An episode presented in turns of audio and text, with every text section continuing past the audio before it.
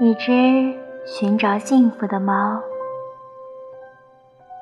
一只猫在找东西，路过的人看到，问他：“你在干什么，小猫？”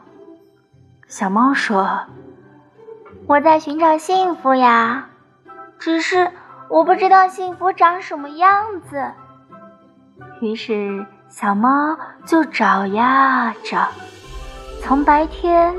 找到黑夜，天色已晚，小猫不得不回家。回家看到妈妈为它准备丰盛的晚餐，还有爸爸为它买的好多新玩具，小猫忍不住开心的跑来跑去。夜深了，当小猫窝在被窝，听着妈妈讲的故事，渐渐进入梦乡。